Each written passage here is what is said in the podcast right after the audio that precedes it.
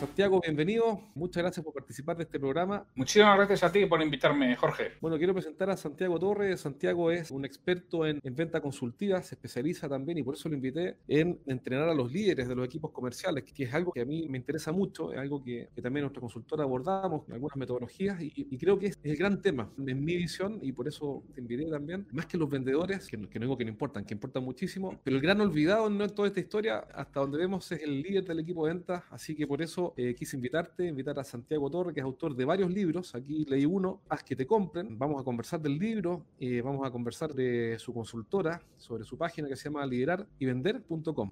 Sí, ese es uno de los proyectos que, con, que, los que trabajo, así es. Además, embajador de la Escuela Ventas, yo también en España, que ya conocemos. Y en fin, además es mentor, es coach, es consultor. Ahí Agustín me ha contado, me contó que que también tú lo entrenas y lo ayudas y siempre lo estás aconsejando y que le ha servido mucho, así que estoy muy contento de, tenerte acá. Tu tiempo es muy valioso, así que ¿qué más te puedo decir? Te agradezco mucho que estés aquí hoy día, Santiago. Ya sabes, Jorge, es un placer y a ti un honor estar en un podcast tan fantástico como el tuyo. Genial, entonces, mira, este programa está dirigido, yo creo que le hablamos probablemente como público, que son gerentes que lideran equipos de venta.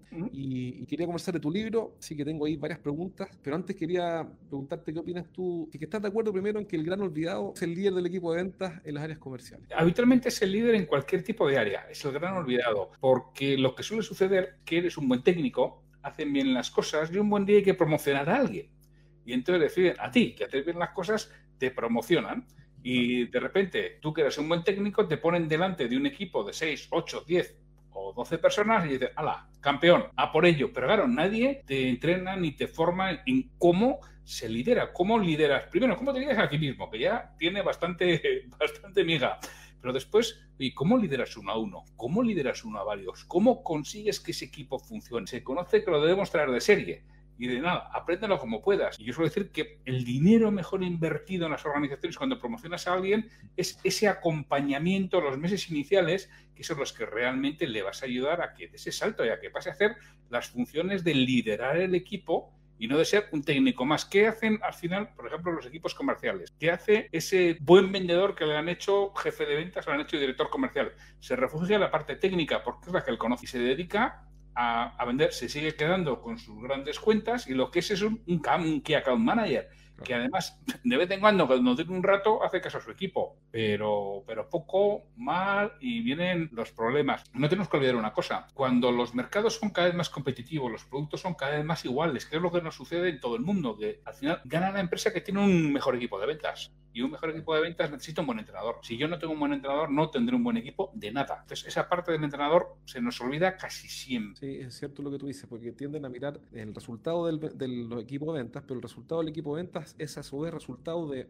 del liderazgo anterior, ¿no? de todas las acciones anteriores. Interesante lo que tú dices también, porque muchas veces toman al mejor vendedor y le dicen, ¿sabes que lo haces tan bien? Que vamos a ascenderte a, jefe de ventas o gerente de ventas. Y ahí, ¿qué, ¿qué, recomendación das tú en general a las, a las, empresas? Siempre mi recomendación es que le pongan a alguien que la acompañe en ese periodo inicial. En esos primeros tres a seis meses iniciales es esencial que tengan alguien que puede ser alguien interno o alguien externo, pero alguien que sepa de mentoría, alguien que le ayude a esa persona a hacer las cosas correctas, que le enseñe a cómo tratar a su equipo, cómo obtener lo mejor de cada, de cada vendedor, cómo dar esa retroalimentación, cómo ayudarles a evolucionar, ¿Qué, ¿Qué, es su trabajo a partir de ahora es donde va a generar resultado, porque eso es el apalancamiento, ahí es donde me estoy apalancando con poco esfuerzo, consigo expandirlo, con, tengo la fuerza de la palanca. Si no, es que es la fuerza bruta del uno a uno, para eso no, no, no necesito un director comercial. He perdido el mejor vendedor. Entonces, una forma de abordar esto no es, según entiendo tu opinión, no es impedir que un vendedor suba, sino que si es que sube, bueno, acompañarlo, porque nadie le enseñó a ser, es como que nadie te enseñó a ser papá, no sé si a ti te enseñaron, a mí no. Uno es papá y bueno, y ahí hay que empezar a averiguar cómo se hace,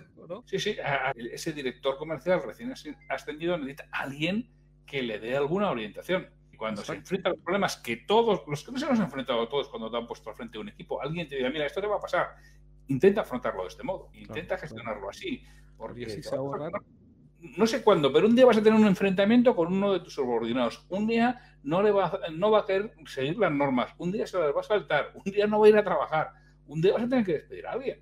Bueno, pues habrá que explicarle cómo tiene que hacer las cosas. Con eso, con eso la, empresa se puede ahorrar eh, muchos malos ratos, ¿no? Acortar la curva de aprendizaje, por ejemplo. Sí. al final si lo que tenemos que hacer es conseguir que esa, que esa persona que es un buen técnico, es decir, que las habilidades de venta ya las tiene, lo que tengo que hacer es que mejore el rendimiento cuanto antes. Es solamente cuestión de un buen plan de, en este caso, de, promoción. Y es tema de liderazgo fundamentalmente, porque no estoy Así como si yo lo traigo de fuera, es posible que eso ya lo tenga, pero entonces no conocerá mi empresa, no conocerá mis productos, no conocerá mi gente. Eso te quería preguntar, ¿tú qué recomiendas más? Eh, ¿Traer un gerente de ventas de fuera de la empresa o que sea alguien del equipo que suba? En tu experiencia, ¿qué es lo que mejor funciona? En general, yo sé que cada caso es diferente, pero, pero en general, ¿qué idea te acomoda más o te gusta más? A mí me gusta más la promoción interna, mucho más.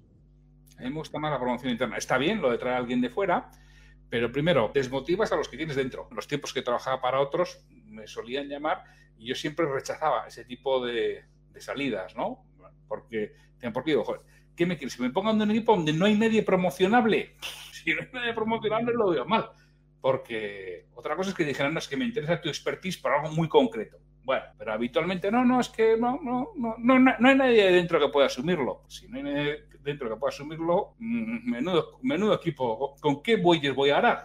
Gran punto ese, claro. Si no hay nadie promocionable, entonces el equipo no tiene gran potencial, digamos. La madera no es, muy, no es tan buena como uno quisiera, ¿no? Claro. Entonces, llegar a liderarlos tampoco es una buena idea. Claro, si es que yo, aquí en España vamos a decir, ¿con, qué bueyes voy a arar, no? claro, ¿con qué bueyes voy a arar? Sí. ¿Con qué bueyes voy a arar?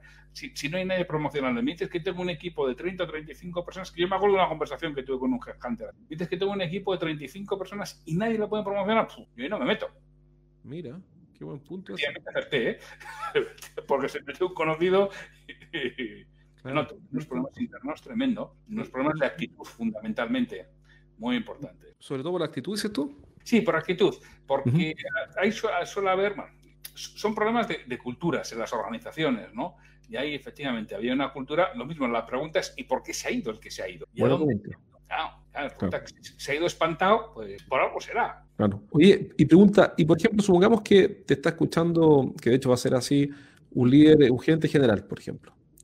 Eh, que también es parte de los auditores, son dueños de empresas que tienen equipos de venta, que son de cuatro, cinco, seis vendedores, y él dice, ok, quiero traer un jefe de venta, porque también es atendible, eh, que tenga experiencia liderando equipos de ventas, porque no quiero asumir o no puedo, o tener la, idea autolimitante, la creencia autolimitante, lo que sea, de que no quiero ser yo el mentor de esta persona que ascienda, sino quiero traer a alguien que, venga afuera con experiencia. En ese caso, quizá no es el óptimo, como tú dices, pero también se puede dar, me imagino. Esos casos, se dan. Cuando tienes equipos pequeños, se dan. Es decir, cuando estamos hablando de un equipo de cuatro o cinco vendedores puros, dices que ninguno tiene capacidad de liderar, ¿vale? Yo ahí lo entiendo, que tengas que traer a alguien de fuera, que tenga experiencia, que tenga conocimiento en liderar esos equipos, eso es perfectamente entendible. No, yo en este caso estaba hablando quizá de organizaciones más grandes, ¿no? las que tengas 35, 40 personas y te joder, ninguno. Claro, claro, de 35, 40 con uno, a ver uno que tenga la madera para... Tiene que haber. Tengo cuatro vendedores que son vendedores puros, pero no están capacitados para liderar, les faltan muchos conocimientos tendré que traer a alguien de fuera, indudablemente. Ahora, ¿y ese, ¿y ese perfil? ¿Cuál es el mejor perfil que tú has visto eh, para gerente de venta? ¿Qué, ¿Cuál es el mejor perfil eh, para una empresa grande, que es muy distinta, después eh, para una empresa pequeña? En los dos casos. ¿Cuál si yo fuera gerente general o gerente comercial, gerente general de una empresa pequeña o mediana, o gerente comercial de una empresa grande, tengo que ir a buscar un jefe de venta. ¿Qué es lo que hay que fijarse o en qué te fijarías tú? Es que yo creo que son funciones un poquitín diferentes, ¿no? En una empresa grande, habitualmente el director comercial lo que se debería encargar es de la estrategia, de la estrategia comercial global que, mm. tiene que hacer. Mientras que el jefe de ventas se tiene que encargar de la operativa, es decir, que esta estrategia que el director comercial ha diseñado se ponga en marcha y, sea efectiva, ¿no? Y es el enlace entre la estrategia y la operativa. Ese es el jefe de ventas. En una empresa pequeña está todo unido. Es lo mismo. El director comercial es el jefe de ventas. Con lo cual, en el primer caso sí puedo tener a alguien más analítico, con, conceptualmente quizá más, con más formación, pero en la empresa pequeña necesito a alguien muy operativo, que sea capaz de lidiar con los vendedores, de lidiar con el gerente general, porque va a estar en medio y, que, él, y que la estrategia que él diseñe se ponga en marcha. Entonces tienes a alguien mucho más polivalente. Claro.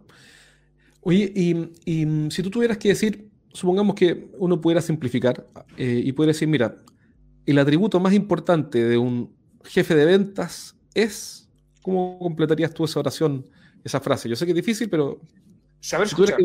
¿Mm? Saber escuchar con los ojos. ¿Cómo, cómo, así?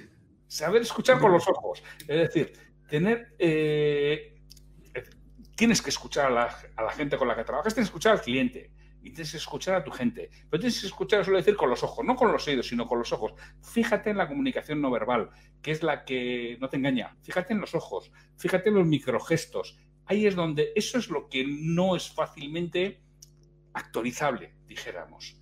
Porque otras muchas cosas las puedo preparar, pero los gestos que yo hago con la cara, con los ojos, con la boca, ahí es donde está verdaderamente la clave.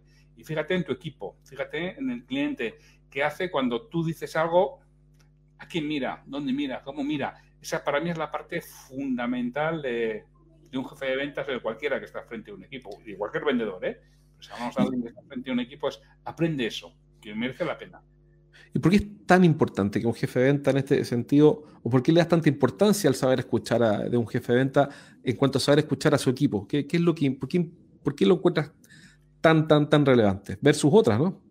Sí, sí porque es lo que te va a dar las pautas para realizar todo aquello que tengas que hacer. Es decir, te va a dar las pautas para saber qué es lo que le ilusiona a tu comercial, a tu vendedor, porque al final tú tienes que mover a la gente por ilusión, no la puedes mover por otra cosa.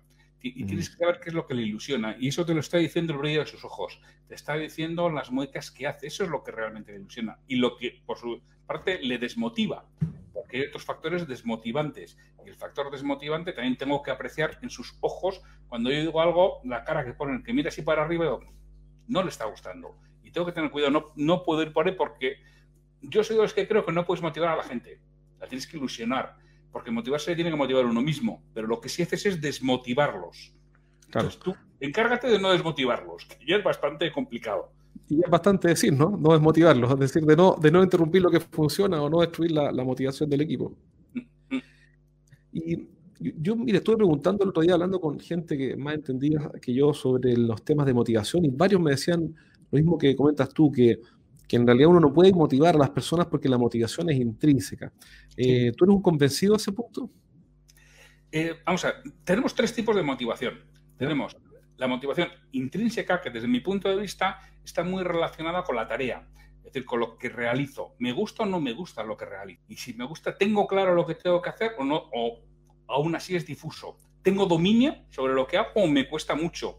¿Los resultados que voy a obtener me estimulan o no me estimulan? Para mí esa es la parte que tiene mucho que ver con la tarea, que es la motivación intrínseca. Luego está la motivación extrínseca, que es todo el premio, recompensas o ayuda o dificultad que voy a obtener que puede ser el sueldo, el salario, la parte variable, las motivaciones, los bonos, pero también el trato con los demás, el buen ambiente laboral, el que haya un, buen equipo. Todo eso es una parte de motivación extrínseca muy importante por la que también nos movemos. Y luego está el propósito, el para qué, la motivación trascendental, que lo que yo haga tenga más enjundia, más motivación que realmente lo que es la pura acción que yo realizo.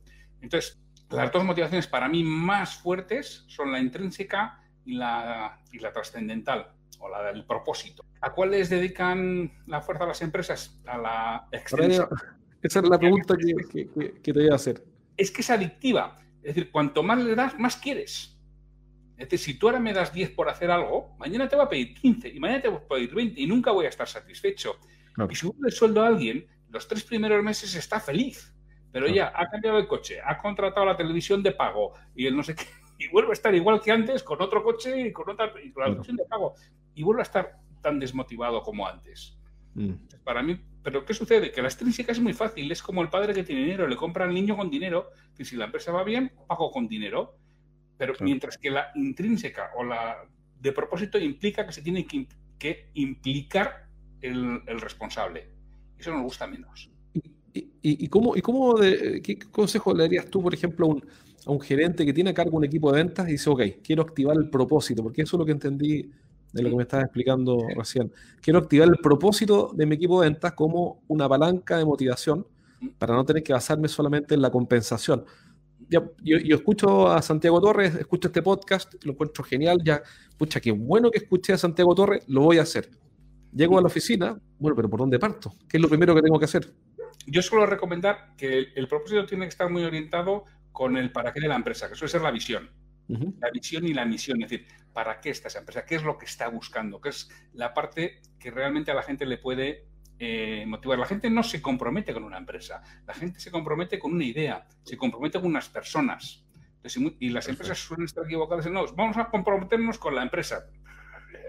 ¿Cómo me comprometo? ¿Cómo lo hago? Pero además está o no está. Y además, ¿qué me, ¿qué me voy a comprometer con la empresa? Yo me voy a comprometer, con algo que merezca la pena. Algo que merezca la pena son unas ideas. Algo que merezca la pena es algo que estoy haciendo por la sociedad. Algo que merezca la pena es algo que estoy haciendo por los demás.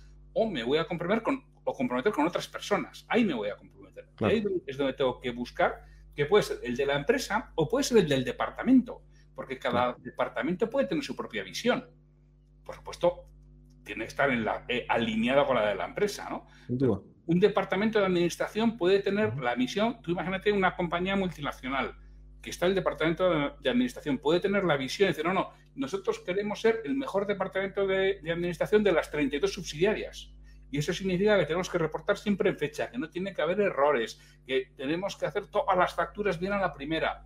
Bueno, pues esa es una visión con la que la gente del departamento de administración se puede adherir. Oye, yo esto me adhiero porque yo quiero ser parte de un equipo ganador, quiero ser parte de un equipo que está en la, parte alta de la tabla. Pero si fuéramos a la, práctica, a lo inmediato, a lo, a, lo, a lo, accionable, a lo más simple, ¿cuál es el primer paso que debería dar un, gerente de ventas que te está escuchando y dice, ¿sabes qué? Me convenciste, quiero hacerlo. Un consejo práctico, ¿por dónde podría comenzar? Definiendo muy bien la visión de su departamento. ¿Qué es lo que quiere? Queremos ser el, mejor departamento comercial del sector de las telecomunicaciones en Chile. Y entonces, a partir de ahí, ¿cómo lo voy a medir? ¿Cómo voy a saber que somos el mejor equipo comercial? Claro. Y, de ahí yo voy buscando los KPI o los Key Performance Indicators que me estén diciendo que yo soy ese, ese mejor equipo comercial. O quiero ser el equipo comercial de referencia. ¿Cómo vas a medir que seas de referencia? Si haces una encuesta que te citen, que te citen espontáneamente o que te citen eh, después de, que des una lista. O quieres ser el, el, equipo de referencia porque estás vendiendo a las cinco empresas más importantes de Chile, o de las cinco a cuatro, o que si llamas a los directores de compra de esas empresas, te citen como proveedor de referencia. Eso es lo que tú tienes que marcar. Y a partir de ahí lo transfieres al equipo y haces tu plan de acción en cómo voy a medir esa serie de parámetros. eso es algo al que un equipo comercial se puede comprometer. ¿A que el accionista gane mucha pasta? Es más difícil que alguien se comprometa a que el accionista de mi empresa gane mucho dinero. No me, a mí por lo menos no me motiva mucho. bueno, mi empresa yo soy el accionista principal, ¿no? Pero si no lo fuera, no. Claro, claro, claro. Eh, qué buen punto ese, porque a veces se proponen cosas que, que, son motivantes para el accionista o para la gente general, pero el resto no, no, es así. Y otro punto importante de lo que tú dijiste es que la visión comercial no, generalmente no existe. Nosotros con los equipos con los que trabajamos en ocasiones escribimos, informamos, ayudamos, facilitamos el, proceso para, para que redacten la edición comercial, porque como no existe, eh, no la consiguen. Y, se sorprenden mucho cuando nosotros eh, les planteamos que la, que la escriban, se sorprenden como diciendo, pero esto ya lo hizo el directorio, ya, ya hay una visión de la empresa, no sé qué te ha pasado. Y, yo le digo, sí, pero es que esta, la idea es que esta funcione. Sí, sí, claro. Está, Vino un consultor muy listo, la hizo y cualquier parecido por la realidad es pura coincidencia vamos a coger la realidad y vamos a intentar plasmarla, pero plasmarla en algo que la gente se siente identificada. Yo sí quiero ser parte de eso. ¿Esto lo haces siempre tú con los equipos como condición para partir en general o una recomendación que exista? ¿Es condición? ¿Qué, recomiendas tú? Yo, uno de mis principales trabajos es... Eh, eh, es trabajar con el dueño de la pequeña empresa, pequeña y mediana empresa. Es lo que me dedico, luego me dedico a formar equipos comerciales, pero fundamentalmente yo trabajo con el dueño de la pequeña y mediana empresa. Y siempre digo, tenemos que empezar por aquí.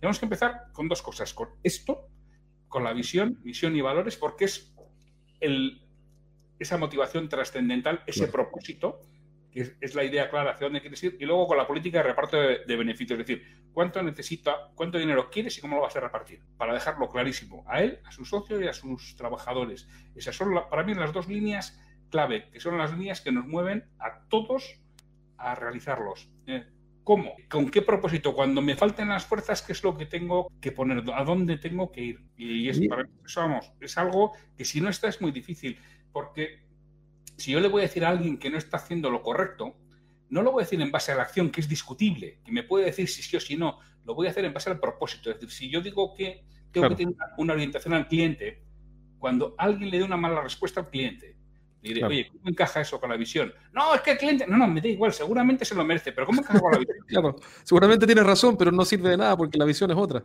La visión es otra, o sea, estás perjudicando a tus compañeros, estás perjudicando a la empresa, porque la visión es otra. Si no, no, razón o no, pues seguramente la tendrás, pero va en contra de la visión. Mira, qué, importante lo que estás diciendo, porque esas definiciones básicas que parecen medias retóricas o medias poéticas, que un escéptico podría decir que me importa a mí, digamos, que yo no necesito la visión, o hasta aquí no la he necesitado y a mi empresa le ha ido bien. Eh, lo que pasa por alto es que con esas definiciones tú eh, conviertes en objetiva una conversación que originalmente podría ser subjetiva llena de matices. Aquí la, discusión se acaba. Está muy claro lo que es conveniente, lo que no es conveniente, lo que es bueno, lo que no, lo que es aceptable, lo que no es aceptable, porque ya quedó escrito. Entonces, a mí me parece un gran punto. Y nosotros cada vez que podemos, trabajamos una edición comercial escrita. Porque si no está escrito, no sé qué pasa en tu opinión, pero si no está escrito, no existe. No, no, existe. lo que no está escrito no existe. Esas son siempre mis palabras con mis clientes. Lo que está escrito no existe. Y además es susceptible de ser adaptable a los intereses de cada momento. Claro. y eso ya no tiene ninguna duda. Exacto, exacto, buenísimo. Oye, cuenta, cuéntanos de, tu libro. Yo tengo tu libro acá, que lo recomiendo a todo esto. Si alguien lo quiere leer, lo puede encontrar en Amazon, además, si, no me equivoco. ¿no? Está en Amazon. Eh, a que te compren, bueno, tienes varios libros, así que sí, sí. Yo, yo, me concentré en uno, porque por, un tema de, bueno, para partir por uno, ¿no? Después te podemos entrevistar de otro, pero Haz que te compren me gustó mucho. Haz que te compren se llama de Santiago Torres, está disponible en amazon.com y .es en los dos, ¿no? Sí, sí en los dos, sí. ¿En físico y en digital o solamente en...? Los dos, en físico y en digital, sí. Perfecto. Aquí tengo unos apuntes que quería apuntarte cosas que encontré interesantes. Todo interesante, pero tuve que elegir algunas cosas solamente. Y, me gustó mucho, bueno, el libro entero, pero hay cosas que me gustaron o que me llaman más la atención. Como por ejemplo, el tema del análisis de la competencia. ¿Por qué? Porque hasta aquí, no sé cómo será en España o quizá en otros países, pero los equipos con los que trabajamos nosotros tienen una gran falencia. No, digo que solo una, pero una gran falencia. El tema del análisis de la competencia, porque en general, lo que he visto, que tengo un estudio, pero es lo que he visto, los vendedores no manejan bien la respuesta a la pregunta, bueno, ¿con quién compites? ¿Cómo son tus competidores? Y nos pasa mucho que hacen de cuenta como que si el competidor no existiera y la única forma de vender o ganar fuera por precio, que también tú lo abordas en tu libro, el tema del precio. ¿Qué opinas tú de esto? ¿Cuál es la idea central y por qué pusiste este contenido, esa parte del análisis de la competencia?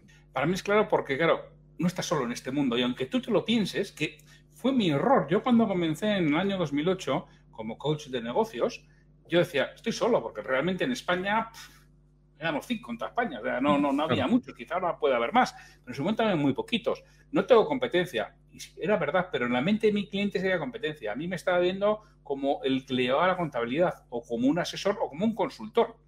Claro, yo erróneamente decía, no, es que no hay ningún otro coach de negocio, ya, ya, pero es que tu cliente no entiende lo que. Y te ve cuando te dice, no, si ya tengo asesor. No, no, es que no soy un asesor. No, ya tengo un, ya es una consultoría. Es que no soy un consultor. Claro. Y entonces tú tienes que tener claro contra quién estás compitiendo, qué hace bien y qué no. Qué alternativas también, ¿no? Eh, claro, es que tú puedes competir directamente. Por, ejemplo, yo suelo preguntar muchas veces, ¿quién es la competencia de, McDonald's? Y muchas veces la respuesta es Burger King. sí, yo respondería eso. Digo, claro, la competencia de McDonald's también puede ser que yo vaya y me compre un sándwich en el hipermercado. Claro, claro. Porque voy a comer, o que me vaya a comer un menú del día en un restaurante. Claro todo eso es competencia también de McDonald's. La directa, es decir, si alguien dice, no, quiero una hamburguesa, está claro, McDonald's o Burger King. Pero si pues quiero almorzar, tiene más alternativas. Entonces, tenemos que tener claro cuáles son las alternativas a nuestro producto. ¿Por qué? Porque nosotros nos van a comprar por aquello en lo que somos buenos. Exacto. No nos van a comprar por lo que somos malos. Por lo que somos malos es por donde vamos a perder el cliente. Pero nos van a comprar por lo que somos buenos. Tú tienes que saber en lo que eres bueno. Pero ojo, no te posiciones en algo que haya otro mejor que tú y con una idea de que, que el mercado lo entienda como mejor que tú, porque es que te va a ganar siempre.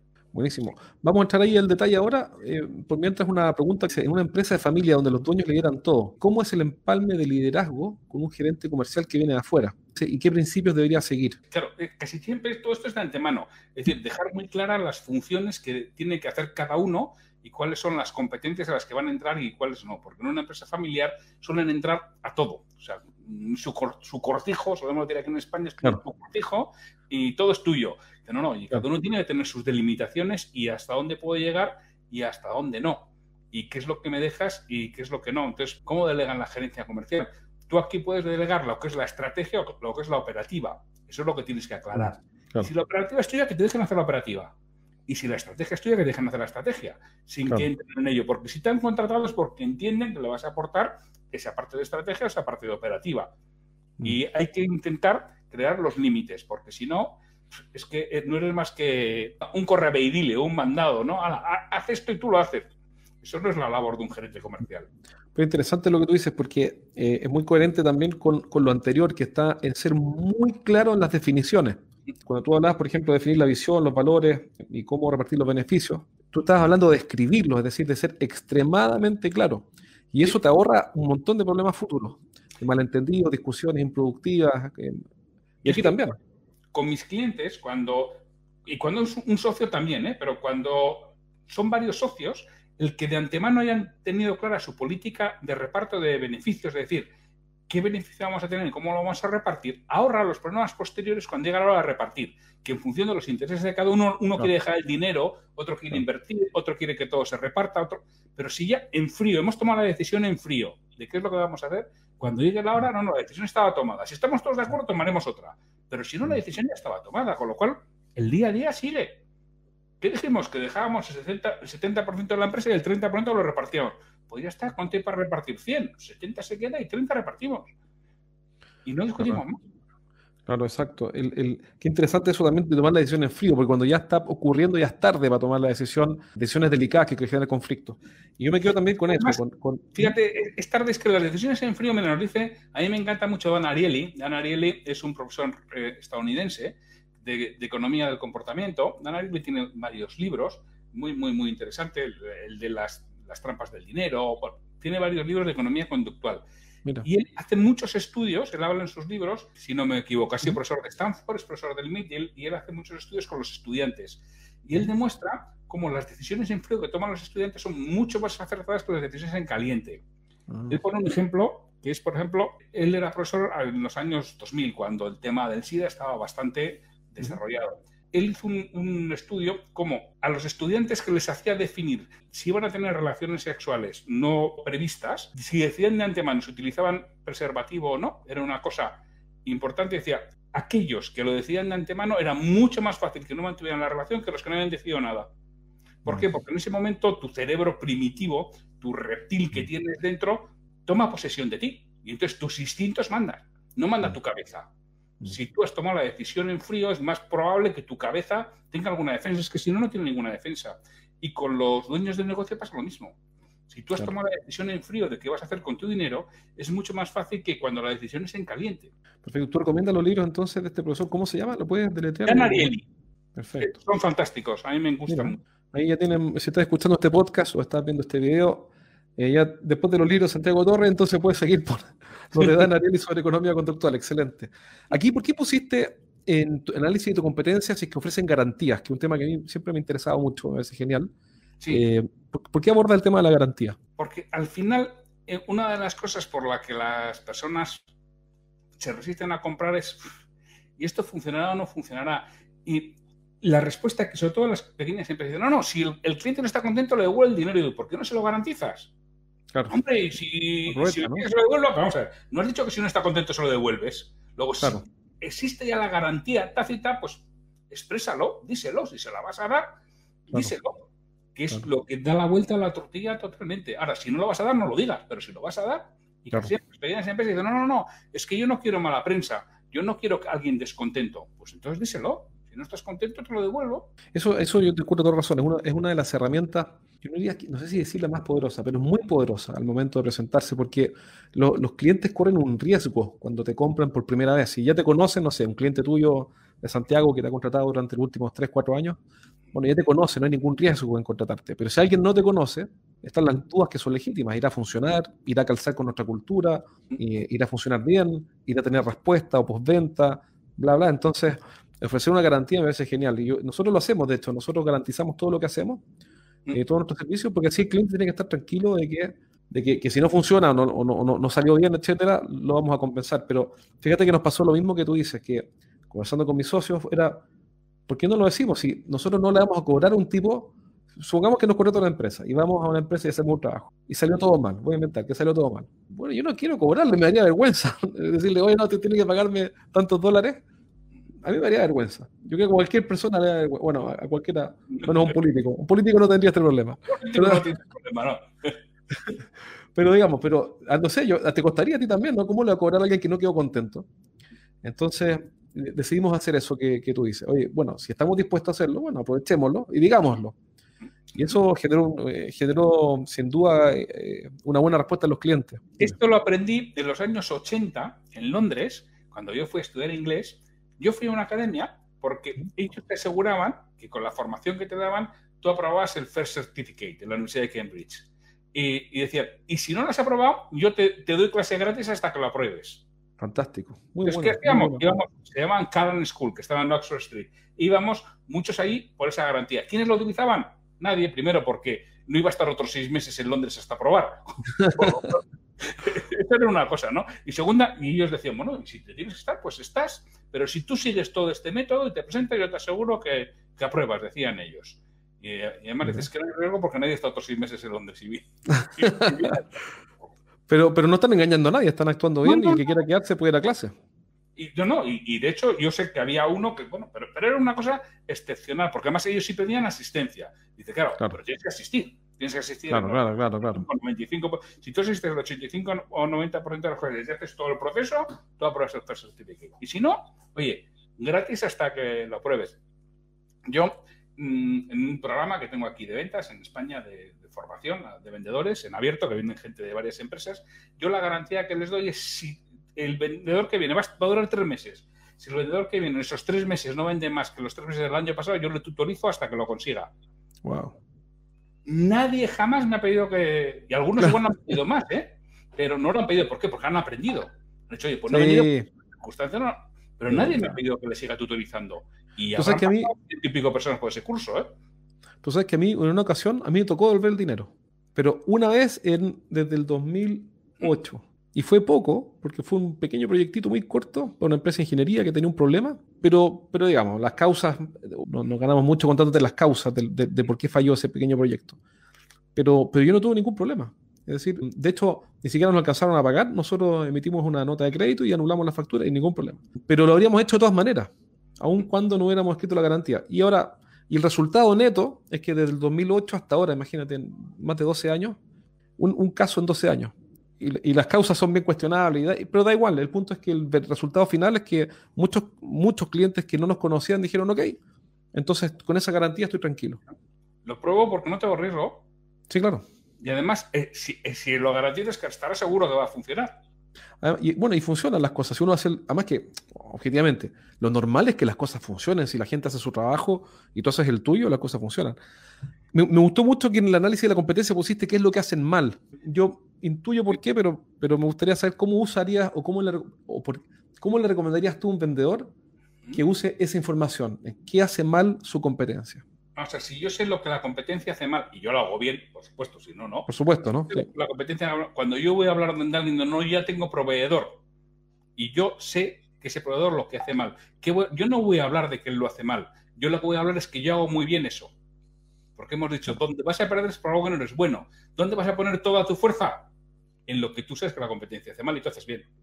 No es que nosotros nos, nosotros nos caracterizamos porque hacemos muy bien. Oye, las entregas van siempre en fecha y yo sé que su proveedor falla. Claro. Pero yo no hablo del proveedor, yo hablo de mí. y yo le puedo decir que nosotros en el 98,7% de las veces que lo tenemos medido, entregamos en 24 o en 48 horas. Y fíjate en la cara, verás cómo le cambia. Dices, vale. Es cosa de mirar. ¿eh? Por aquí, sin hablar de mi competencia, hablo de mi competencia. Y en otro, en otro le diré otra cosa, porque sé que ese proveedor eso lo hace muy bien, con lo cual por ahí no tengo entrada. Pero igual tengo entrada en que el producto no es de la calidad o tiene rotura de stock. no, es que nosotros no tenemos nunca rotura de stock. Claro. Entonces, por eso es importante saber lo que hacen mal, porque va a ser mi puerta de entrada sin citarlo. Claro, y no tienes que nombrar la competencia, el no tiene por qué hablar, y menos hablar mal, ¿no?